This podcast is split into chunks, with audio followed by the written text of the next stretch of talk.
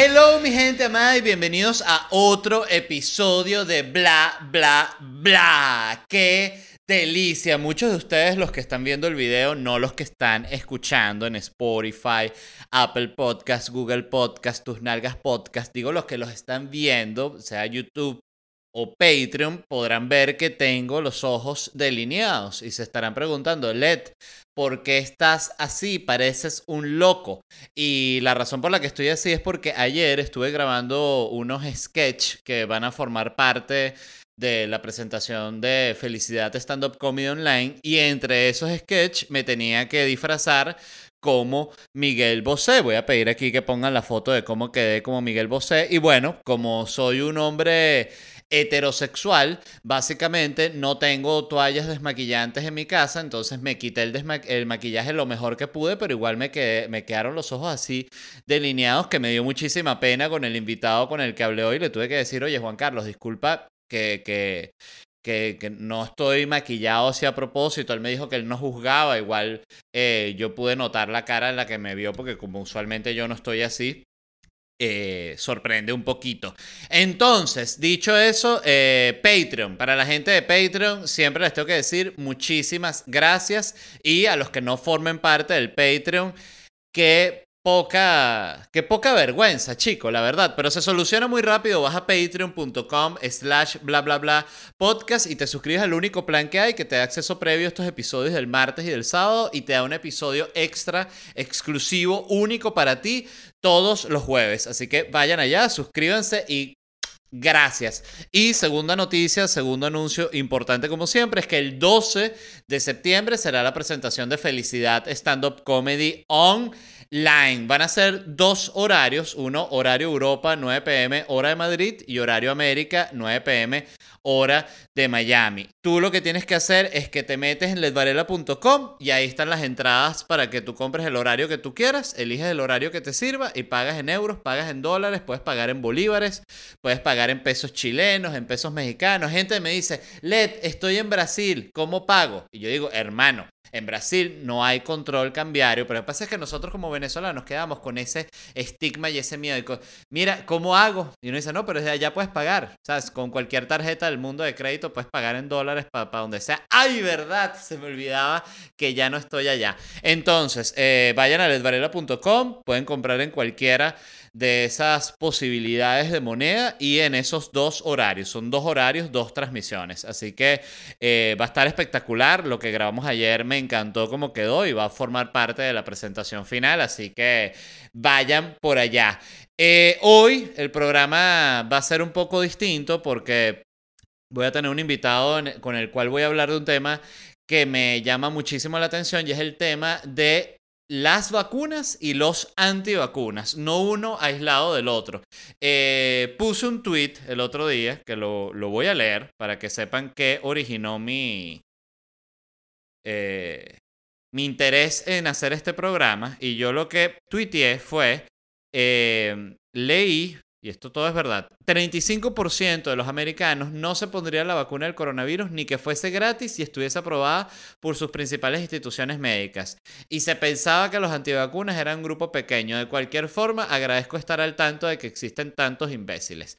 Hubo mucha gente que se molestó. Yo después pensé, está mal hablar así porque fíjate, cuando, si tú quieres realmente comunicarte con alguien que es antivacuna y tratar de hacer que recapacite sobre lo que está pensando, eh, decirle imbécil no es el camino. Entonces, igual, hey, ya lo dije y como he dicho mil veces, mámenlo. Pero quiero decir que eh, lo importante es la comunicación y en la comunicación es, es, importante no insultar a esa persona con la que quieres hablar. Entonces, ¿qué dije? Bueno, voy a hacer un programa al respecto, voy a invitar a un médico. Yo vi a Juan Carlos que había hecho una entrevista para el medio 5-8, me gustó mucho como había hablado, me pareció que era una persona este, ideal para hablar porque también eh, es joven. Y, y, bueno, lo invité al programa, tuve una conversación muy, muy interesante con él al respecto, de la cual yo aprendí muchísimo. Debo decir que el 90% de las cosas que me dijo Juan Carlos, por no decir el 99%,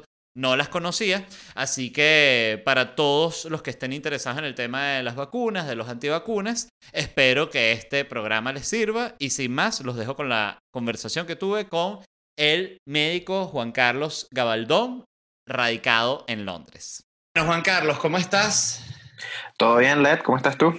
Bien, mira, cuéntame, tú eh, estás en, en Londres, ¿no?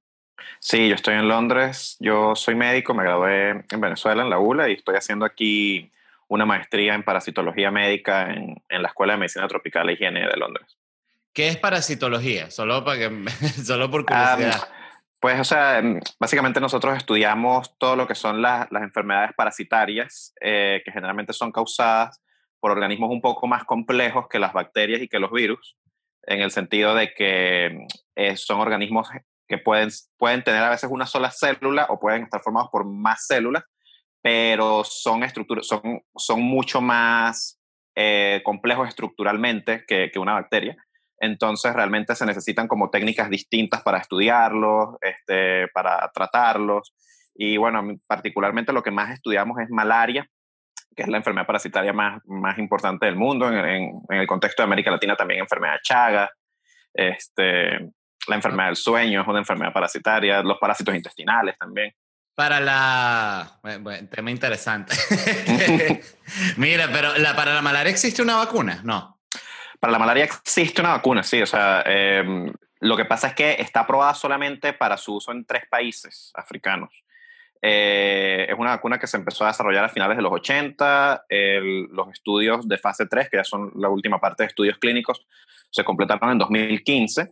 Y bueno, la vacuna demostró que no era tan eficaz como se, como se esperaba en un momento, tenía como un 30% de eficacia solamente, pero la cosa es que en África hay más de 200 millones de casos de malaria al año y hay más de 400.000 muertes al año, que generalmente son niños menores de 5 años. Entonces, wow. aunque la eficacia era, era bajita, eh, cuando tú tienes un, unas cifras tan altas, incluso un 30% de eficacia, pues te arroja un beneficio eh, palpable. Y pues la OMS decidió aprobarla, pero inicialmente solo en tres países. Eh, la, idea, la idea es ver, eh, poder estudiar bien qué efecto tiene a, a nivel de las cifras de mortalidad infantil en esos tres países y pues si la experiencia eh, resulta ser positiva, se va, a ir, se va a ir expandiendo a otros países. Pero sí, ya está aprobada, ya pasó por fase 3 eh, y tiene el visto bueno de la OMS. O sea, pero viene a ser como una excepción que hicieron para esos países. Sí, exacto, porque el, el, eh, a ver, como, como la efectividad es relativamente baja, el, el uso se justifica en, en, algunos contextos muy particulares. Por ejemplo, no, no, es, una mala, no es una vacuna que va a tener un, un beneficio muy alto en, en América Latina, por ejemplo, que a pesar de que hay bastante malaria, no es ni el, ni el 1% de lo, que, de lo que ocurre en África. Y por lo tanto, pues las muertes son mucho más bajas también y, y digamos, eh, para los costos que implicaría a, a aplicar la vacuna en, en, en, América Latina, los beneficios no serían tan altos como los que verías en esos países africanos. Ok. Mira, ajá, lo que primero que te quería, te estoy eh, invitando al, al podcast para hablar del tema de las vacunas, porque a mí personalmente me angustia eh, por la tendencia que veo antivacunas, no que veo yo que hay, eh, que es muy grande y siento que de todo tipo de gente, además que no es solo gente que uno pudiese decir como que, bueno, esto es una persona que no tiene acceso a ningún tipo de información, este, o que tiene cualquier tipo de pensamiento místico, no sé, eh, pero veo que mucha gente que tiene acceso a la información, que, pareciera estar haber pasado como por, aunque sea unos filtros de educación, tener como una base cultural, eh, son antivacunas, no creen en la cosa, dicen no me la voy a inyectar. Entonces lo primero que te quería preguntar es, ¿qué es una vacuna? Porque realmente yo tampoco lo sé. Este, bueno, mira, una vacuna básicamente es una intervención que utilizas para prevenir una enfermedad infecciosa y que consiste en exponer al, al, al organismo a a las proteínas o, a las distintas moléculas que normalmente verías en la superficie de un patógeno, sea una bacteria, sea un virus, sea un parásito. Y la idea es como que el sistema inmunológico reconozca eh, una forma inactivada, una forma debilitada de este microorganismo para que cuando entre en contacto con, con el patógeno completamente capaz de realizar enfermedad, de causar enfermedad, ya eh, existan células especializadas para poderlo atacar. Entonces, básicamente, tú lo que haces es que expones al organismo a una forma atenuada del, del, microorganismo que causa la enfermedad para preparar al sistema inmunológico y que pueda reaccionar de forma más eficiente cuando entra en contacto con el microorganismo de verdad o con el microorganismo completamente capaz de causar enfermedad. O sea, tú estás, eh, estarías inyectando un poquito del, vamos a decir, de, la enfermedad a la persona. No es la enfermedad porque es el, el, micro, el microorganismo que la produce. Exacto, sí. Entonces, eh, básicamente es como un entrenamiento para el sistema inmunológico para prepararlo para cuando tenga realmente que hacerle frente a la enfermedad. Ah, ok. ¿Y cómo, cómo surgió esto? ¿La primera con, cuál, con qué enfermedad fue? ¿Cómo, cómo, cómo pasó? Eh, bueno, mira, la primera vacuna como tal este, la, la inventan aquí en Inglaterra un, un, médico que se llamaba Edward Jenner, que él notó que las, las milkmaids, que es el nombre que le dan aquí a las mujeres que le sacaban leche a las vacas, eh, tenían una infección en las manos muy parecida a la viruela humana, pero no se, no se morían por viruela. Y él básicamente descubrió que lo que pasaba era que estas milkmaids se, se infectaban con un virus eh, muy parecido al de la viruela humana que afectaba a las vacas, eh, que hacía que les salieran estas lesiones, pero que les proporcionaba inmunidad contra la viruela, eh, contra la viruela humana. Entonces él lo que hizo es que tomó una muestra de estas verrugas y se le inyectó a un niñito y después lo, lo, lo expuso al virus de la viruela y vio que el niñito no se, no se enfermó. Eh, esa es la primera vacuna. ¿Eso en qué año es? Disculpa, Juan Carlos. Eso es 1796. Que ahí no había ningún tipo de problema. Agarrabas un niño cualquiera y lo inyectabas. Sí, sí ahí, no, ahí, no, existía ética de investigación. Antes de eso, antes de eso existía algo parecido, que era lo que se llamaba la variolización, eh, que era más o menos el mismo concepto, pero, pero lo que hacían era que a, pacientes que se enfermaban de viruela les agarraban parte de, de, la, de, las de las verrugas de viruela y se las inyectaban a otras personas. Entonces era el mismo virus de la viruela, obviamente era mucho más peligroso, habían pacientes que se morían porque desarrollaban viruela y de hecho no te protegían un 100%, sino que lo que hacía era que la cuando te daba viruela generalmente era más benigna que otra persona. Eh, eso se hacía desde hace eh, siglos en, en, el medio, en el Medio Oriente y en la India y se introdujo a Europa y a Estados Unidos unos, unos pocos años antes que Jenner hiciera su experimento, como 50 años antes, pero realmente la primera vacuna como tal es la de Jenner y se llama vacuna justamente porque deriva de un virus de una vaca.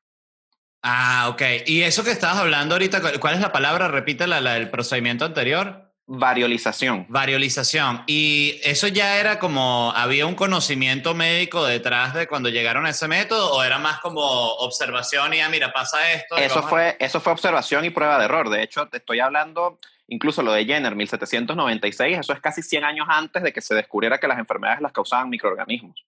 Entonces, en ese momento la gente ni siquiera sabía que eran las bacterias o que eran los virus lo que causaban la enfermedad y sencillamente fue, fue algo empírico. Vieron que la gente que estaba expuesta a, estos micro, a, a, estas lesiones no se enfermaba tanto como las otras y pues establecieron ese nexo. Ajá, sí, que leí algo que a la malaria se le decía malaria porque es como mal aire, de que, era, que estaba visto como que no se sabía ni realmente qué había, pero que se sabía que era como en el aire. Sí, de hecho, eso, eso es algo que se llama la teoría miasmática de la enfermedad, que es, lo, es, el, es el, lo, que, lo que existía antes de la teoría microbiológica de la enfermedad, y es que lo que causaba las infecciones o lo que causaba las epidemias eran vapores que salían del suelo y que se encontraban, por ejemplo, donde había gente pobre, donde había mucha basura, ese tipo de cosas. Que en cierta forma sí había como una relación, ¿no? Eh, había eh, cierta relación, pero obviamente no es que habían vapores que se llamaban miasmas, por eso es que le decían la, teoría miasmática. No es que eran vapores en el suelo, sino que pues obviamente las condiciones poco higiénicas favorecían el desarrollo de, de los microorganismos que causaban la enfermedad. Ok, entonces se crea esa vacuna y ya me dices que como 100 años después es que se, ya se, se sabe lo que, lo que realmente hace una vacuna, ¿no? Sí, sí, sí. Entonces, ¿qué pasa? O sea, el, se agarra parte de la enfermedad en las vacunas modernas, por ejemplo, cómo se, se, se fabrica, cómo se crea y se prueba una vacuna moderna en, lo, en, lo, en bueno, sí, en, los tiempos actuales. Bueno, mira, hay, hay muchos tipos de vacunas, ¿sí? Están las vacunas vivas, vivas atenuadas, eh, las vacunas inactivadas. Eh, esos dos tipos utilizan microorganismos completos, es decir, o tú matas el virus o la bacteria o lo que sea, o lo inactivas, eh, haciendo que quede vivo, pero que no cause enfermedad. Eh, y existen otro grupo de vacunas que son las vacunas de subunidades que pueden utilizar o un pedacito de una proteína o pueden utilizar un gen del virus o pueden utilizar un azúcar del virus o de la bacteria o lo que sea, pero ya no utilizan el microorganismo completo, sino que utilizan una parte. Este, las vacunas más modernas son de ese tipo, pero independientemente de, de cuál sea el tipo de vacuna, todas las vacunas pasan primero por una etapa preclínica que es en la que tú la pruebas en un laboratorio, básicamente, la puedes probar en animales o la puedes probar en algo que se llaman cultivos celulares, este, y, revisas una, primero que no tenga efecto, a ver, que, no sea peligrosa en el animal, que no, que no cause una enfermedad muy grave en el animal, eh, y segundo, que genere una respuesta inmunológica en el animal. Cuando tú tienes eso, pasas después a las, a las pruebas clínicas, que son las de fase 1, fase 2 y fase 3. En las de fase 1 y fase 2, el objetivo básicamente es eh, fundamentalmente determinar si la vacuna genera una respuesta inmunológica y si la vacuna es segura. Entonces ya la estás probando en humanos, pero la estás probando en, cantidades relativamente pequeñas de gente eh, y básicamente estás viendo si activa el sistema inmunológico y si no genera reacciones adversas graves. Si pasa esa parte, entras después a la última etapa, que es la etapa de fase 3, que es donde tú tienes que comprobar que esa respuesta inmunológica que viste en las otras dos fases efectivamente se traduce en protección, porque tú en las otras dos fases no estabas exponiendo a la gente al patógeno contra el cual estás provocando la vacuna. Eso lo vas a hacer en la fase 3 y la idea es ver si la respuesta inmunológica que disparaste efectivamente protege a las personas expuestas de, a, la enfermedad. Ya va, es una, una, una, confusión. Y en las fases anteriores, si no estás exponiendo a la gente al patógeno, ¿cómo sabes, o sea, cómo pasa esa etapa? Ah, bueno, porque, porque lo que haces es que tú, por ejemplo, tú le inyectas eh, la vacuna a 50 personas, ¿verdad? Y después tú mides, por ejemplo, cuántos anticuerpos produjo esa, esa, ese, ese, ese, individuo como respuesta a la vacuna. Eh, o, o, revisas, por ejemplo, cómo se activaron las células del sistema inmunológico en respuesta a esa vacuna, pero no haces lo que se llama el, el desafío, no haces el challenge de exponer a los pacientes vacunados al patógeno, y exponer a los pacientes no vacunados al patógeno para ver si hay una diferencia en, en, la proporción que se infectan. Eso es lo que hacen en un estudio de fase 3.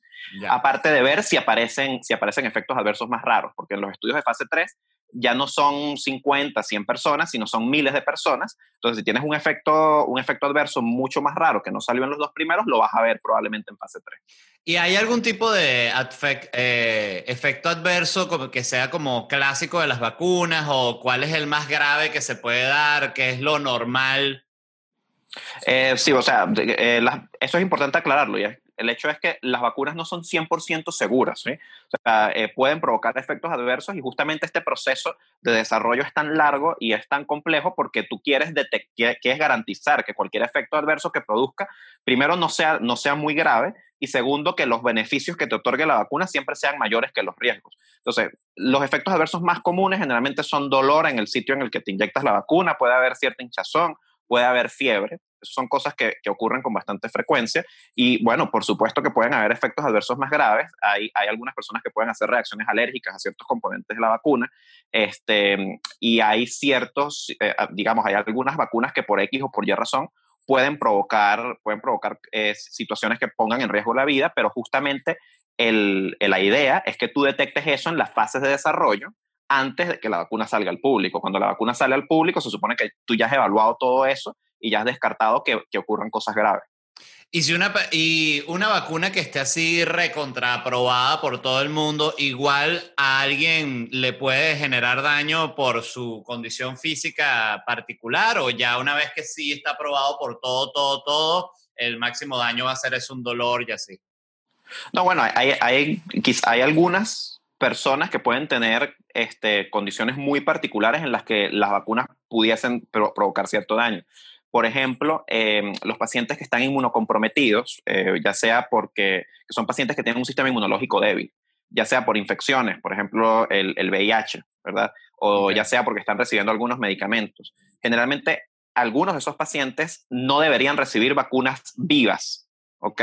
Como por ejemplo em, la vacuna del sarampión, la vacuna de la fiebre amarilla, este, la vacuna BCG contra la tuberculosis son vacunas vivas y como el microorganismo está vivo, pues si tu, si tu sistema inmunológico está débil, pues se pudiese reproducir más rápido de lo que debería y pudiese provocar cierta enfermedad.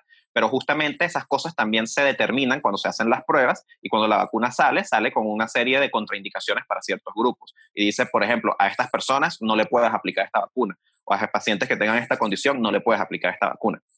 Ok.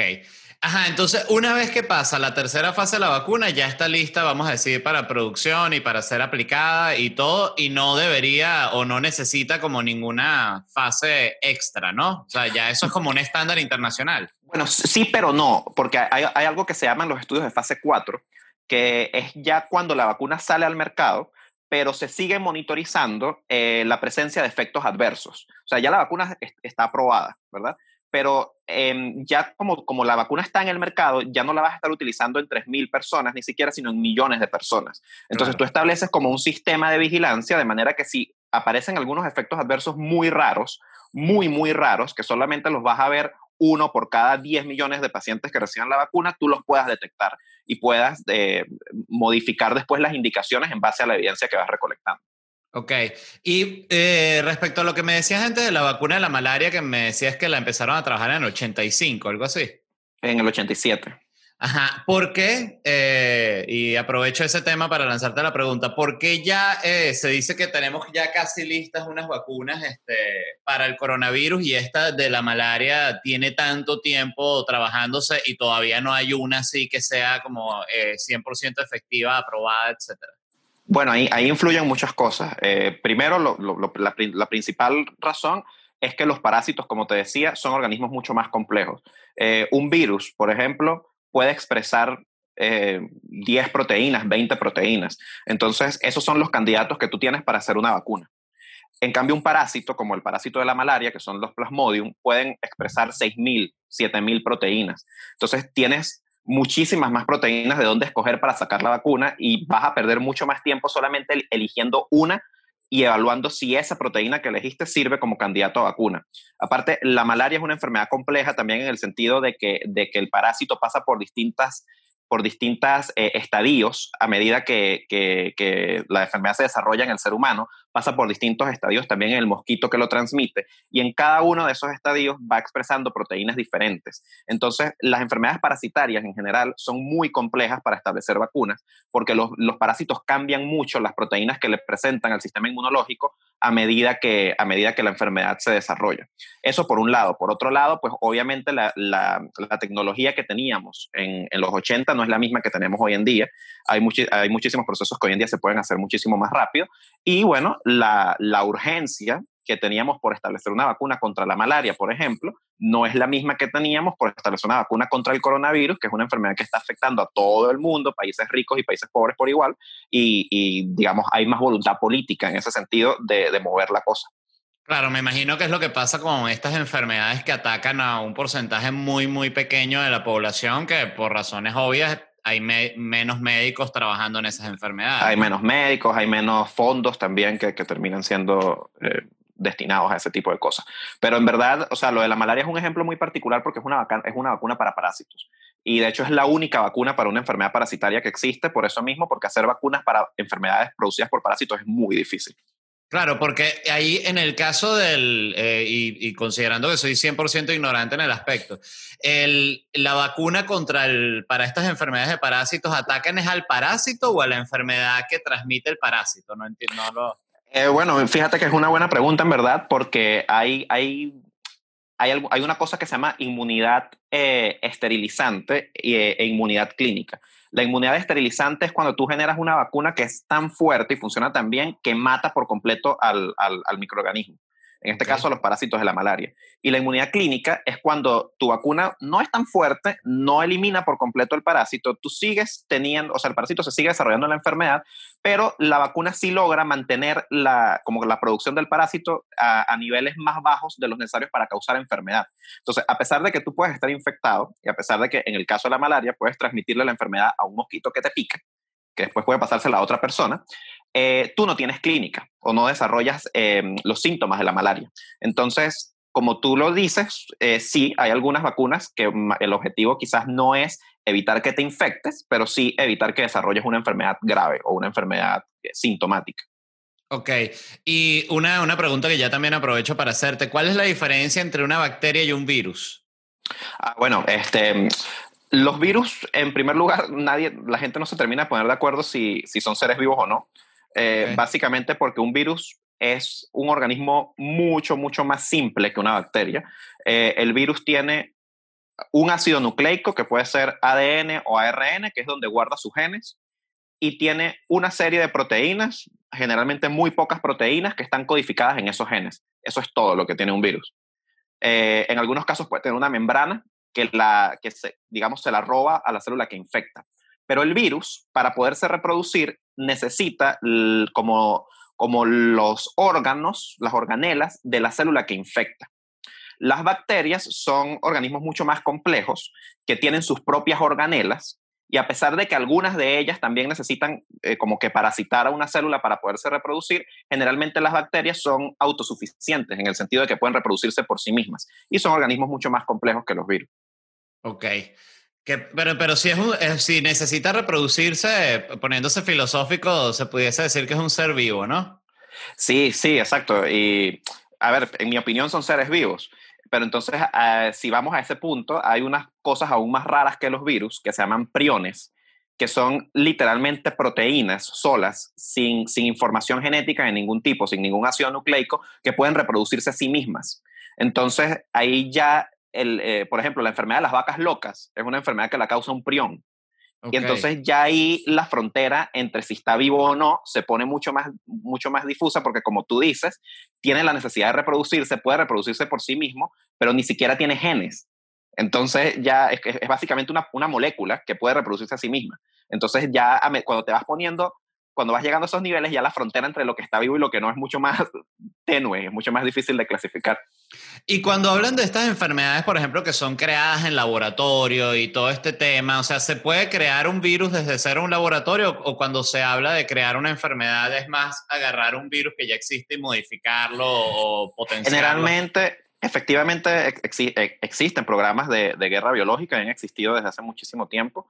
Eh, y sí, generalmente lo que se busca es tratar de modificar un virus que existe eh, para darle ciertas características que quizás lo, lo, hagan un arma más eficiente, por ejemplo, eh, que sea más letal, pero también quizás que no se, que no se, que no se esparza tan fácilmente porque quieres mandárselo solo a tus enemigos, pero no quieres que infecten a, a tus tropas. pero realmente, a ver, todo lo que son programas de desarrollo de armas biológicas son cosas que están extremadamente bien reguladas por agencias internacionales. Eso es algo más, sobre todo, de la era de la Guerra Fría. Hoy en día existen muchísimos tratados que, regulan eso. Eh, hay programas para que los países eliminen sus programas de armas biológicas. Y realmente hablar, eh, hay que tener mucho cuidado cuando, cuando hablas de eso hoy en día porque puedes caer en el terreno de las teorías conspirativas. Claro, de China creó esto para. De, de China creó el... coronavirus, sí, exacto. Ok. Ajá, entonces ya para entrarle directamente al tema de los, de los antivacunas, eh, ¿de dónde crees tú que viene esta, esta desconfianza a la vacuna principalmente? Mira, esto es un fenómeno viejísimo. Eh, no es algo nuevo a pesar de que pudiese parecerlo. Y de hecho, es más viejo incluso que las mismas vacunas. Porque, como te dije, antes de las vacunas existían las variolizaciones y ya cuando se hacían las variolizaciones había gente que la vaina le daba miedo, ¿no? Este, y lo, lo mismo, lo mismo durante la, cuando, cuando Jenner desarrolla las vacunas, había gente a la que le daba miedo. Y bueno, en esa época quizás hasta cierto punto podía estar más justificado, porque en verdad no se entendía cómo funcionaba el proceso, eh, no, no se sabía este, qué podías hacer tú para mejorarlo, para hacerlo más seguro. Y pues obviamente, si ni siquiera sabíamos que existían los microorganismos, no había forma de garantizar que esas vacunas eran estériles y que tú lo único que te estabas inyectando era el, microorganismo contra el que querías hacer la, infección. Podías estarte inyectando un montón de otras cosas que te podían causar otras enfermedades. Entonces, en esa época había, digamos, como más, como más argumentos para hacer antivacunas, ¿no? Eh, también a, medida, a, medida que pasa el siglo XIX, pues el, ya se demuestra que las vacunas funcionan. O sea, quizás no tenías muy claro cómo servía, pero era evidente que la gente que se vacunaba no se, enfermaba. Entonces el argumento pasa a ser cuando los gobiernos tratan de hacer eso algo obligatorio. Entonces, eso es algo parecido a lo que vemos hoy con las máscaras. Era la gente que decía, no, yo no me quiero poner la vacuna porque tú no me puedes obligar a ponerme eso. Eh, pero sin, embargo, a pesar de eso, ya a medida que, que entramos ya en el siglo XX, donde ya entendemos cómo funcionan las vacunas, está, es súper evidente que funcionan, la gente comienza a agarrarse eh, del argumento de que si las vacunas verdaderamente son seguras. Eh, si no producen efectos adversos, ¿no? Entonces, toda la mayor parte de, la discusión antivacunas que tú ves hoy en día gira en torno a los efectos adversos de las vacunas, que si causan autismo, este, que, si que si pueden provocarte una enfermedad más severa, etcétera, etcétera, etcétera. Y bueno, como te digo, hoy en día existe evidencia, existen toneladas de evidencia de que las vacunas, a pesar de que no son 100% seguras, son los, beneficios son muchísimo mayores que los riesgos que suponen y que como ya te acabo de explicar, para que una vacuna salga al mercado tiene que pasar por un, por, un proceso sumamente riguroso que determina que es segura y que vale la pena usarla. Pero aparte, cuando yo el otro día, porque leí una estadística que me pareció eh, asombrosa de, de, esta encuestadora Gallup, Gallup eh, que decía que el 35% de los, de los americanos, de la gente aquí en Estados Unidos, no se iba a poner la vacuna, ni que fuese gratis, ni que fuese aprobada por todas las instituciones médicas de ellos. O sea, básicamente no me lo va a poner ni que me diga Jesucristo que, que es lo apropiado. Entonces me llamó la atención porque si tú me dices, porque parte de las respuestas que yo recibí el tweet, era que sí, lo que pasa, esta gente que es como que, vamos a decir que no quieren decir que son anticiencia, pero están ahí como en esa raya, ¿no? Diciendo, eh, sí, lo que pasa es que esa vacuna, ¿por qué se está sacando tan rápido? Eso es que no ha pasado y no se ha comprobado bien y las primeras vacunas que lanzan, que en cierta forma siento que eh, pudiese visto desde haciendo abogado del diablo, verse como un, que tiene sentido como cuando sacan el PlayStation, que te dicen que no te compres el PlayStation, el de primera generación, sí. porque van a sacar otros que están mejor. Entonces, eso tiene algo de sentido. Pues, ya lo hemos hablado aquí en este, en este momento de que se, se pasan por todas esas fases, pero si hay algo de eso. Bueno, fíjate, o sea, eh, realmente hasta cierto punto eso es una preocupación real en el sentido de que estamos viendo que los plazos se están acortando porque, bueno, todo el mundo está generando presión para meter una vacuna. Eh, y eso es una de las cosas que, primero que se le criticó a Rusia y que se le ha criticado también al plan del gobierno de Estados Unidos de Operation Warp Speed, que es justamente un plan de inyectar a las industrias farmacéuticas con capital privado y público para acelerar lo máximo posible el desarrollo de la vacuna. Hay gente eh, muy, educa muy bien educada que ha señalado que eso puede ser riesgoso porque por supuesto que queremos la vacuna lo más rápido posible, pero la queremos cuando sepamos que es segura. O sea, la queremos cuando tengamos pruebas de que funciona y de que es segura. Entonces, es, excelente eh, acelerar el proceso de desarrollo de la vacuna, pero si tú vas a sacar la vacuna, la tienes que sacar cuando esté lista. No la tienes que sacar cuando lo necesite Putin ni cuando lo necesite Trump para ganar popularidad. O sea, tiene que ser cuando cumpla todo su proceso de desarrollo. En ese sentido, la gente que está a cargo de desarrollar las vacunas y los laboratorios que están a cargo de desarrollar las vacunas son gente súper seria, bueno, con la excepción de, la vacuna rusa que se saltó una parte fundamental de las pruebas, pero el resto de las vacunas que se están desarrollando las está desarrollando gente muy seria, que se toma eh, muy en serio toda esta cuestión de seguridad y creo que hasta cierto punto eh, tenemos que confiar en ellos, ¿no? Por supuesto que existe la duda, existe la duda en este contexto de, ¿será que estamos acelerando esto demasiado? ¿Será que la gente efectivamente sí, sí, sí está cumpliendo con, con, con los protocolos que debe cumplir? Pero yo creo que, por ejemplo, la reacción que tuvo la comunidad internacional al anuncio de Putin habla muy bien de esto y es que básicamente Putin dijo que el gobierno ruso tenía lista una vacuna sin presentar ningún tipo de prueba, sin presentar estudios de fase 3, y todo el mundo le dijo, oye, ya un momento, o sea, nos tienes que demostrar que esto funciona, y si la vacuna funciona y si tú puedes demostrar que funciona y que no tiene efectos adversos, excelente, pero antes de eso no la vamos a, no la vamos a probar. Claro, pero el problema ahí es populismo puro de los países a donde él la pueda mandar de los aliados y que esos países también van a estar dispuestos a, vamos a decir, a ponerla a disposición de su población, ¿no? Sí, exactamente, exactamente. Y bueno, creo que ya incluso en Venezuela ah, anunciaron planes de, de, llevarla, ¿no? Pero bueno, en un país serio, eh, eh, existen, existen agencias gubernamentales que evalúan eso y que en teoría deberían ser independientes del Ejecutivo y del resto del gobierno y, hacer un, y, determinar si la vacuna funciona o no, no. Ese es el rol que tiene, por ejemplo, la FDA en Estados Unidos o que tiene la Agencia de Medicamentos Europea aquí en la Unión Europea.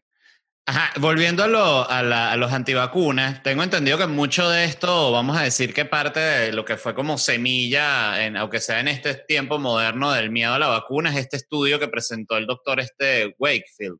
Sí, Andrew Wakefield. Andrew Wakefield, que fue un estudio que fue a 12 niños, creo, nada más, algo así, 10 niños, fue un, un grupo muy reducido, ¿no? Realmente yo no recuerdo, eso, eh, no, no, no, te voy a mentir, no recuerdo el tamaño de la muestra. Eso fue un, un estudio que salió en 1998 en Lancet, que es uno de, una de las revistas más prestigiosas eh, de, de, investigación biomédica.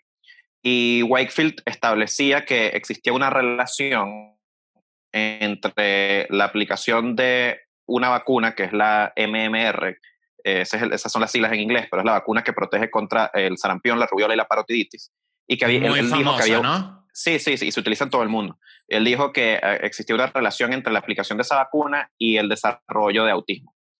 Eh, eso desde el principio fue súper controversial. Eh, hubo muchísima evidencia que salió a la luz después que demostraba que Wakefield tenía un conflicto de intereses súper serio al momento de hacer el, el artículo.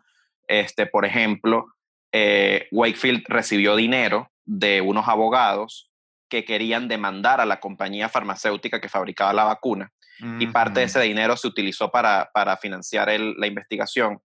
Obviamente eso te genera un problema ético gigantesco porque todos tus resultados van a ir orientados a hundir la vacuna. Eh, a, a, servir como base legal para, para, la demanda, ¿no? Exactamente. Más allá de eso, este, los resultados que describía Wakefield, más nadie en, el, en ningún otro país del mundo pudo replicarlos. Entonces, más nadie encontró ese nexo del que hablaba Wakefield. Se descubrió después que habían unos errores metodológicos muy serios en el trabajo, que aparentemente hubo falsificación de datos. O sea, una cosa atroz. De hecho, la cosa fue tan grave que casi 12 años después Phil publica el artículo, en 2010 a él le quitan la licencia para practicar aquí en el Reino Unido, él, él es británico, eh, Lancet lanza una retracción de su artículo, donde dicen que los resultados que habían publicado 12 años antes no se sustentaban en ningún tipo de evidencia, etcétera, etcétera, etcétera.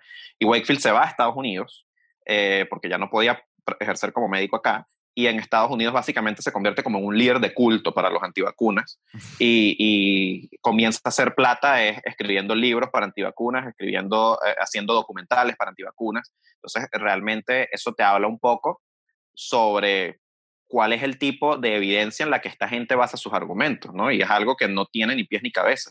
Claro, que es, es poco seria y es escasa, ¿no? Exacto, exactamente. Mira, otra cosa que me pareció interesante que lo hablábamos por, por WhatsApp eh, cuando estábamos cuadrando la entrevista, es cómo hay una actitud antivacuna justamente porque ya muchas enfermedades como que fueron, vamos a decir, derrotadas. O sea, que, y lo veía después en, otro, en otros videos y reportajes que chequeé, que qué sé yo, cuando salió la vacuna contra la polio, literal la gente hacía colas porque era una enfermedad devastadora con, los, sí, sí. con la gente y una vez que se controla la enfermedad y que pasan años sin que eh, esté algo ahí para que lo veamos, la gente empieza como a preguntarse, oye, ¿para qué me estoy inyectando todo esto? Que no, ¿para qué enfermedad si no, no conozco a nadie con polio, no he visto a nadie con polio? O sea, empieza justamente... Eh, y me parece fascinante eso, que la misma medicina y la misma victoria de la medicina es lo que genera el, el, terreno para que la gente empiece a preguntarse por qué coño yo me voy a inyectar esto si no existe esa enfermedad. Es así, es así, y es algo súper interesante. De hecho, los movimientos antivacunas es algo que lo estudian los antropólogos incluso, porque eh, es algo que va más allá de, de, la ciencia médica tradicional, ¿no? Y es como tú dices, o sea, fíjate, las vacunas son efectivas y los seres humanos hemos logrado erradicar una sola enfermedad infecciosa sobre la faz de la faz de la Tierra y fue la viruela. Y la erradicamos porque existe una vacuna desde finales del siglo XVIII y porque eh, en el siglo XX se hizo una campaña monumental para incrementar la cantidad, la, la gente que recibió la vacuna contra la viruela y por eso la pudimos erradicar. La otra enfermedad que estamos a punto de erradicar es la polio porque existe una vacuna efectiva. Entonces, las vacunas son realmente nuestra mejor apuesta para controlar enfermedades infecciosas. Pero, como tú dices, eh, a medida que la amenaza se hace menos evidente, pues la gente comienza a, preguntarse qué tanto vale la pena esto, ¿no? Y de hecho eso es una de las razones por las que, por ejemplo, em, que, que, explican como la geografía de los movimientos antivacunas, y eso es algo que lo han estudiado antes, y es que los movimientos antivacunas son particularmente fuertes en los países desarrollados, en Europa Occidental, en Japón, por ejemplo, en Estados Unidos. Y la región donde son menos populares o donde la gente, o donde, diga, sí, donde digamos que sí, son menos populares estas teorías antivacunas, es en América Latina y en África. Porque son estas regiones donde la gente ve todavía por, de primera mano qué es lo que pasa cuando tú no te vacunas. Lo vivimos nosotros en Venezuela, en, Venezuela en 2000, entre 2016 y 2017 tuvimos, incluso ahorita todavía siguen habiendo casos, tuvimos una epidemia de difteria espantosa porque cayeron las tasas de vacunación en los niños y se murieron niños en todo el país por eso. Igualmente, este, nosotros seguimos viendo, eh, vimos lo que ocurrió con el sarampión también por las mismas razones. Entonces, aquí en América Latina y en, en, en, los países, en los países subdesarrollados, la gente sabe lo peligrosas que son las enfermedades infecciosas porque lo ve todos los días. Y eso hace que, eh, que sean menos populares estos movimientos antivacunas en general. O sea, que es como, suena este, súper, eh, detesto la palabra, pero súper progre, pero es como una, una forma de ver eh, un síntoma de privilegio, ¿no? El ser antivacuna, en cierta forma. Sí, en cierta forma, porque es algo como que, obviamente a ti no te preocupa el sarampión, porque tú nunca en tu vida has visto un niño morirte por sarampión. Claro. Y, y de hecho, este, las el, las digamos, como la popularidad tan alta de los movimientos antivacunas en Europa y en, sobre todo en Francia y en Italia, que son los dos países que son más altos, o en Estados Unidos, ha hecho que el sarampión, que era una enfermedad que hacía años no se registraba en, en, eh, en Europa y en Estados Unidos, volvamos a tener un montón de casos de nuevo, porque caen las tasas de, de vacunación y las enfermedades resurgen. Mira, y hablabas ahorita que me pareció interesante de que la gente se molesta o algunas personas se molestan en el momento en el que el gobierno hace que la, vacuna sea obligatoria. ¿Tú qué piensas? ¿Que la vacuna debe ser obligatoria? Eh, Fíjate, eso es un debate súper, súper denso. Yo pienso que, yo pienso que en algunas circunstancias sí debería ser obligatoria. Este, por ejemplo, yo no estoy de acuerdo en que por el hecho de que un padre no quiera vacunar a sus hijos, los hijos de todos los demás padres deban estar expuestos si al niño, si el niño se enferma y va a la escuela por eso, ¿no? Claro. Pero bueno, esa es mi opinión. Y realmente esto es un debate que sí va, es muchísimo más complejo porque ya tendrías que comenzar a hablar sobre las libertades individuales, que yo respeto muchísimo, pero y, bueno, es algo que se intentó hacer en, en, Inglaterra con la vacuna de la viruela y de hecho no se pudo porque provocó muchísimo malestar y al final se terminó cediendo y se terminó buscando alternativas sobre cómo tú podías integrar la vacunación con otras herramientas que, que te permitieran no hacerla obligatoria. Entonces yo pienso que se puede llegar a un punto medio pero mi opinión personal es que en, algunos, en, algunos, en algunos casos debería ser obligatorio. O como es el caso, estaba pensando ahorita de, los cinturones de seguridad, pues que en muchos países tú te tienes que poner el cinturón y si te encuentran sin el cinturón no es que te van a llevar preso, pero bueno, te pueden poner una buena multa. Sí, y es que, a ver, o sea, una persona que sea antivacunas no es un riesgo solamente para su vida, sino para la vida de los demás también. Eso es lo más importante porque si bajan las tasas de vacunación se va a enfermar toda la población. O sea, no, no, te vas a enfermar tú solo. Entonces, a ver, es un, es un debate complicado. Ajá, y justo a eso quería entrar. Eh, porque fíjate, déjame mostrarlo aquí, yo te lo envié, pero quiero que la gente lo vea. El, este, vamos a decir, no sé si se le puede llamar meme, pero es una imagen que me compartió una persona eh, que muestra como todo lo que tiene una vacuna, ¿no? Y me lo, me lo pusieron en este tono de, mira esto, Led, oye, ahorita no lo encuentro. voy a pedir que lo, voy a pedir que lo pongan. pero yo lo vi, yo lo vi y de hecho me tomé el tiempo de revisar uno por uno todos los ingredientes que ellos mencionaban ahí. Y bueno, si quieres podemos hablar un poco de eso.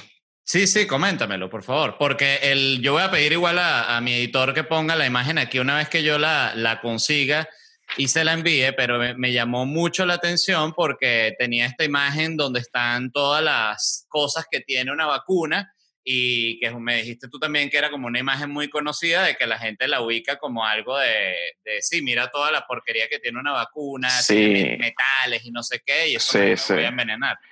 Sí, exacto. Y eso es, yo pienso que es un ejemplo perfecto de, de una estrategia que tienen los antivacunas, que es mezclar, es explotar las medias verdades. Porque, por ejemplo, te lo acabo de decir yo en la entrevista, es verdad que las vacunas no son 100% seguras, es verdad que, que, pueden, este, bajo algunas circunstancias, provocar reacciones adversas, pero eso no quiere decir que eso sea común y eso no quiere decir que, que la vacuna no pase por, un, por, una serie de pruebas. Muchos de los, de los, así como, como ese ejemplo, muchos de los elementos que salen en esa imagen son cosas que efectivamente están en las vacunas, pero que si tú no conoces el contexto, no tienes cómo emitir una opinión. Entonces, por ejemplo, fíjate el aluminio. El aluminio es un metal. Entonces la gente dice, wow, la vacuna tiene aluminio, me van a inyectar papel de aluminio como el que tengo en la cocina en las venas. Entonces, obviamente no. O sea, las vacunas sí tienen, algunas vacunas tienen, tienen sales de aluminio que se utilizan como adyuvantes, que son algunas sustancias que ayudan a que la reacción inmunológica que genera la vacuna sea más fuerte. Obviamente ese aluminio, esas sales de aluminio, no son las mismas que hay en el papel aluminio. ¿ok? Y no es que te están inyectando papel de aluminio triturado en la vacuna en, en el cuerpo. Otro ejemplo, lo del ADN humano y animal. Hermano, si tú te das un beso, estás expuesto a ADN humano. Claro. Si tú te comes una hamburguesa, estás expuesto a ADN animal. ¿Ok? Entonces, este, a ver, eh, eso también te tergiversa muchas cosas, porque el, eh, ¿qué es lo que ocurre? Hay algunas vacunas que se pueden, eh, que, cuando son cuando, algunas vacunas de virus, que se cultivan en células eh, fetales, en células fetales humanas. Y son unas células que se obtuvieron a partir de, de, de, una serie de abortos voluntarios que ocurrieron a finales de los 70, ¿verdad? Este, se aislaron esas células, uno, se llaman fibroblastos, y esos fibroblastos fueron eh, cultivándose en laboratorios por muchísimas generaciones y generaciones y generaciones, de forma que tú a partir de dos abortos voluntarios que ocurrieron en los 70, muchísimos laboratorios a lo largo del mundo tuvieron como sus, sus bibliotecas con, con células derivadas de estos embriones. ¿Dos abortos nada más? Sí, sí, porque tú aíslas las células y después las células las puedes cultivar en un laboratorio como si fueran papas. Entonces lo que vas haciendo... ¿Células humanas? sí, células humanas. Y se, y se van regenerando las poblaciones. Se van, se van regenerando las poblaciones. Entonces, no es que a ti te están poniendo una vacuna que la desarrollaron en un feto humano, ¿ok? Es que están utilizando células que se originaron en un feto hace 70 años, pero que se han mantenido desde ese momento en un laboratorio con condiciones completamente estériles. No es que las compañías farmacéuticas van haciendo abortos para buscar fetos para cultivar las vacunas. Claro, que tendría todo el este sentido para los conspiranoicos. Obviamente. es como todo. Entonces, por ejemplo, el, el, tema del mercurio, también se habló muchísimo del mercurio. Hay, hay, una, hay un componente, o había un componente en muchas vacunas antes que se llama timerosal, que es básicamente un conservante que evita que le crezcan bacterias y que le crezcan hongos a, a ciertas vacunas. Y, y, y, el timerosal tiene, este, tenía eh, mercurio, tenía un componente que se llama etilmercurio, ¿ok? El mercurio se sabe que es una sustancia que genera daño en el sistema nervioso central. Hay gente que eh, dijo que lo que causaba el autismo de las vacunas era la presencia de ese mercurio. ¿okay? En primer lugar, eh, el, tipo de mercurio que genera el daño en el sistema nervioso central es distinto. Es metilmercurio. Y el que está en las vacunas es, etilmercurio. ¿okay? No son exactamente lo mismo. Y en segundo lugar, eh, las cantidades de, de, mercurio que había en el timerosal eran una cosa microscópica, o sea, eran una cosa mínima, ¿ok? Te metes más mercurio cuando te comes un, pescado en la playa del que te, del que te meterías por, por el timerosal de la vacuna. A pesar de eso, a pesar de eso, en Estados Unidos decidieron eliminar el timerosal y ya prácticamente ni siquiera se utiliza. Entonces, a pesar de que era inocuo para satisfacer a la opinión pública, pues se eliminó de las vacunas, ¿ok? Y todavía sigue la misma discusión de, que las vacunas siguen causando autismo. Y así con todas las cosas, eh, vi que había, por ejemplo, también hablan del polisorbato. El polisorbato es un emulsificante que se utiliza en los helados. Entonces, si te comes un helado, te estás metiendo más polisorbato del que te estás metiendo en una vacuna.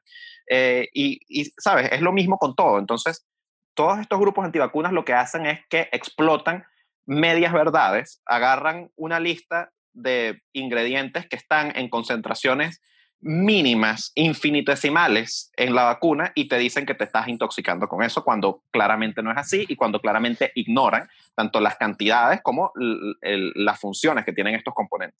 Mira, pero una, una cosa, y esto sí no, no lo sé ni, ni lo he leído en ningún lado, simplemente pregunta, ¿hay algún tipo de agenda detrás de esta gente? O sea, o es simplemente personas proactivas en el Internet que dicen las vacunas son malas dicen déjame hacerme este meme y publicarlo aquí en esta página de Facebook, o el que no se vacune la gente efectivamente beneficia a alguien. Mira, yo creo que, el, que nadie se beneficia por no vacunarse. Este, no sé si hay una agenda. A mí me parece que todo el cuento de agendas ocultas que están moviendo los hilos del mundo a, espaldas de los gobiernos es algo súper conspiranoico y es algo como que, responde, como que responde más a, a, las ideas de las que se nutren estos grupos. Eh, en muchos sentidos, la cultura antivacunas es una cultura eh, muy similar a un culto. Entonces siempre se trata de que existe una verdad oculta que tú eres un ignorante y no la ves, pero yo como estoy iluminado sí la entiendo. Entonces pienso que responde un poco más a eso que a cualquier otra cosa. Nadie se beneficia de, que, de que, haya gente que no se quiera poner vacuna. Y ajá, y ahorita eh, este tema que está, siento que, y, te lo comentaba, es el el caldo de cultivo perfecto para los conspiranoicos y los antivacunas, que es la situación actual del coronavirus, en la cual tienes una enfermedad atacando a todo el planeta al mismo tiempo y tienes a todas estas corporaciones este, médicas queriendo sacar la vacuna, que de nuevo, para el que es antivacuna, dice, ahí está, la soltaron ellos mismos y mira como ahorita se están, eh, se están enriqueciendo. Se están enriqueciendo y están haciendo todo esto. Eh, creo yo también que parte del tema con, con la información que es eh, dirigida hacia los antivacunas es que también hay este trato de tú lo que eres un ignorante, que no sabes, que quizás es verdad y es lo, y es lo que es. Pero sí hay un tema de comunicación de, de que la gente creo que a veces no, no termina de entender por qué de verdad es importante una vacuna. Sí es, y hay un problema de comunicación muy serio y eso que tú dices es fundamental porque, a ver, tampoco es que los antivacunas son un grupo súper homogéneo, o sea, hay gente que tiene dudas legítimas sobre la seguridad de las vacunas, o sea, y que de verdad le, le, preocupa lo que, lo que le puedan poner a su hijo, lo que pueda ponerse él mismo, pero no es una persona que va por ahí defendiendo teorías conspiranoicas sin ningún tipo de, de, de base. Entonces, hay gente que, por ejemplo, piensa, tiene dudas y quizás no está de acuerdo con los esquemas actuales que existen de vacunas porque piensa que quizás habría que, ponerlas a distintas edades, qué sé yo, etc. Pero esas son personas con las que tú puedes razonar y son personas a las que tú les puedes, con las que tú te puedes sentar y explicarles qué es lo que ocurre eh, y cuáles son las razones por las que los esquemas que tenemos son así y cuáles son los procesos de seguridad que tiene una vacuna y cómo se asegura la comunidad médica de que las vacunas son seguras, etcétera, etcétera, etcétera. Pero por lo, por lo tanto, pero también tienes la gente en el extremo en, el extremo del espectro, que son los que no quieren eh, escuchar ningún tipo de argumentación y creen también que el hombre nunca llegó a la luna y que la Tierra es plana y lo que sea, que ya con ese tipo de personas ya, ¿qué, qué vas a hacer? Claro, porque además eh, el tema con las, con las teorías de conspiración, que, que, a mí eso me parece fascinante, es cómo se empiezan a cruzar, ¿no? Porque como tienen estos que, que, decías tú, que usan las medias verdades o usan parte de la información y la adaptan para otro lado, tú empiezas a ver que todo encaja, porque una vez más, si tú crees que hay hilos manejando la sociedad y ves que esos hilos son los mismos que vamos a decir que manejan el mercado y las vacunas y qué se hace y qué no, todo empieza a tener un sentido impresionante para ti. Y mira, eh, con el tema de la, de la, y muy rápidamente, porque sé que te ladilla, que ya he hablado un millón de veces del tema de la vacuna del coronavirus, pero no tiene sentido estar hablando con un médico y no preguntarle. Eh, la vacuna del coronavirus ya está, vamos a decir que se, se, podría decir que ya está descubierta, ¿no?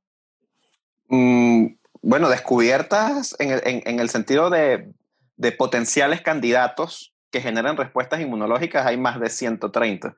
hay muchísimos. Lo que no ha ocurrido es que haya una vacuna que, con excepción de la rusa y de una vacuna china que están utilizando los militares chinos, no hay otras vacunas que estén aprobadas para su uso no experimental.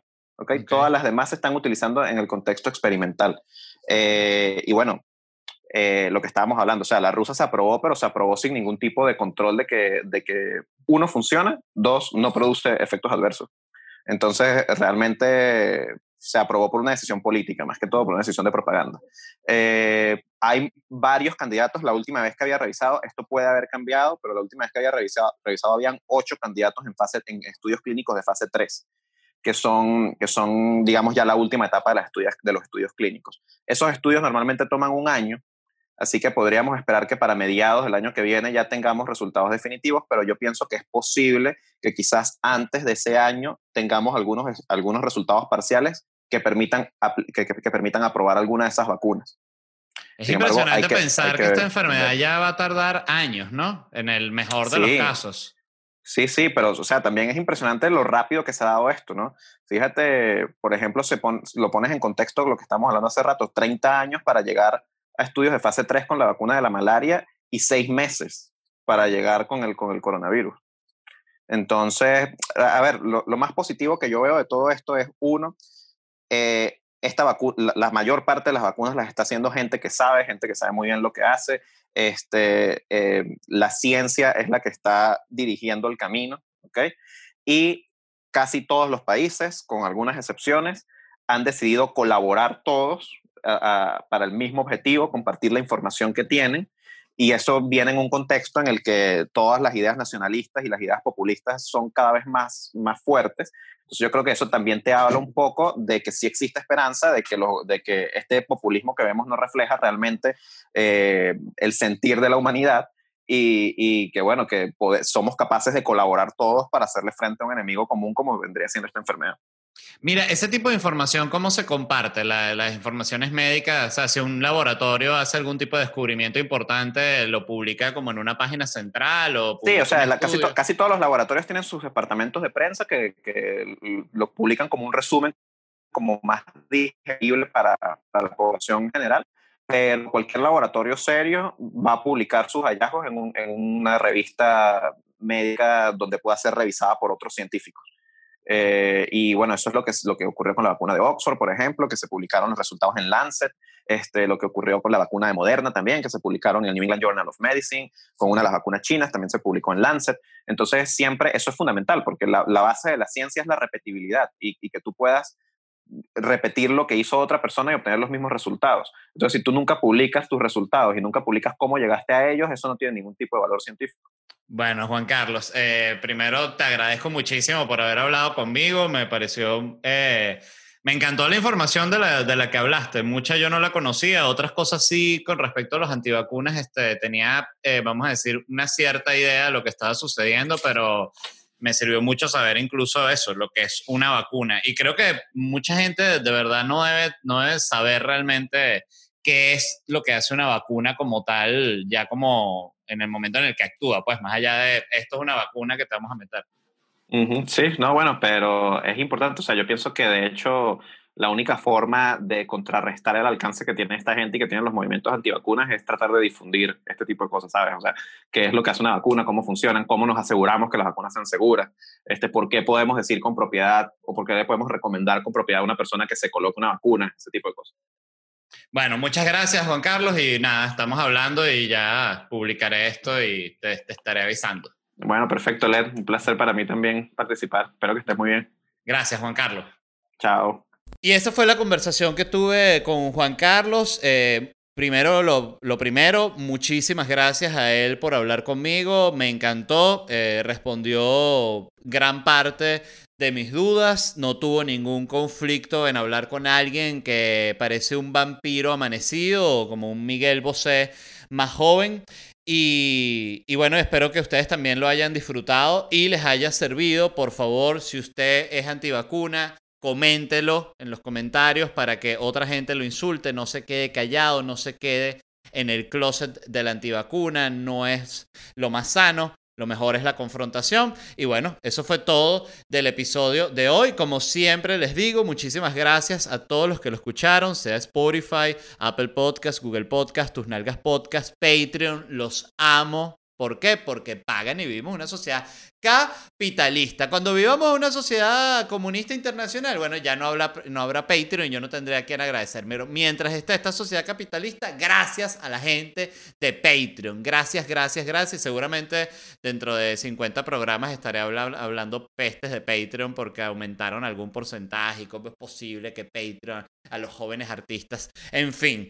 Y lo segundo, muy, muy importante, es que, les repito, el 12 de septiembre es Felicidad Stand Up Comedy Online, que va a estar hermoso todo lo que tenemos preparado para ustedes. Pueden comprar su entrada en ledvarela.com. Les repito rápidamente, dos horarios. horario Europa, 9 pm hora de Madrid. Horario América, 9 pm hora de Miami. Tú eliges el horario que te funcione y pagas con tu tarjeta de crédito. Puedes pagar en euros y puedes pagar también en dólares, puedes pagar en bolívares, pesos mexicanos, chilenos, colombianos, argentinos, toda vaina.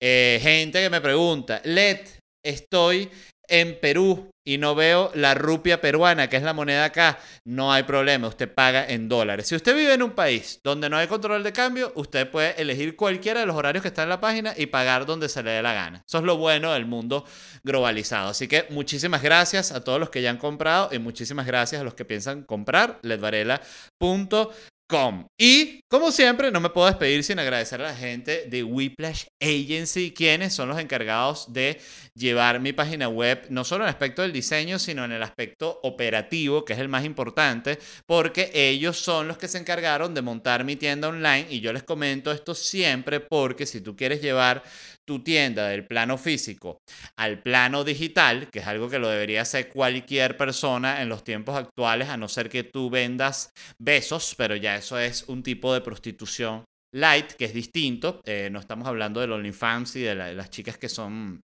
que, trabajan en cámara web, sino estamos hablando del contacto físico real.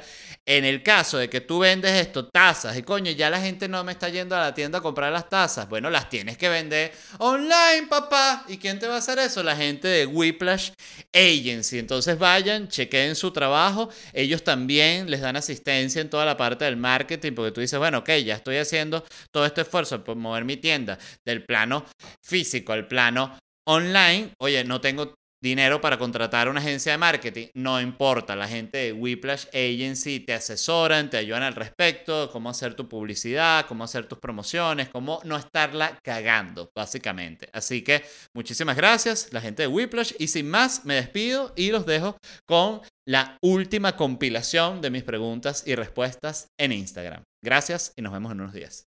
Hello mi gente amada, hoy quiero que me hablen de rompimientos. Quiero que me cuenten cómo terminaron ustedes con alguna pareja o cómo les terminaron a ustedes, cómo se sintieron, fue humillante, fue liberador, acá. Me habló de casarnos y tener hijos una semana antes de terminarme. Yo creo que él intentó asustarte con el compromiso, no lo logró. Mire, si nos casamos y tenemos mil hijos, ¿ah? ¿Para siempre el amor? Sí, me gusta. Ah. ¿Cómo rompería Messi? Y que voy de traumado, no puedo seguir con los, ocho goles. Messi necesita tiempo para, para reencontrarse con el gol. Su familia no apoyaba la relación porque soy venezolano. Si ve esto, mámese un huevo, vieja Mari. Bueno, señora Mari, mámese un huevo, no lo digo yo. Gracias a Dios terminé con esa tóxica. Ahora me va mejor con los culitos, papá.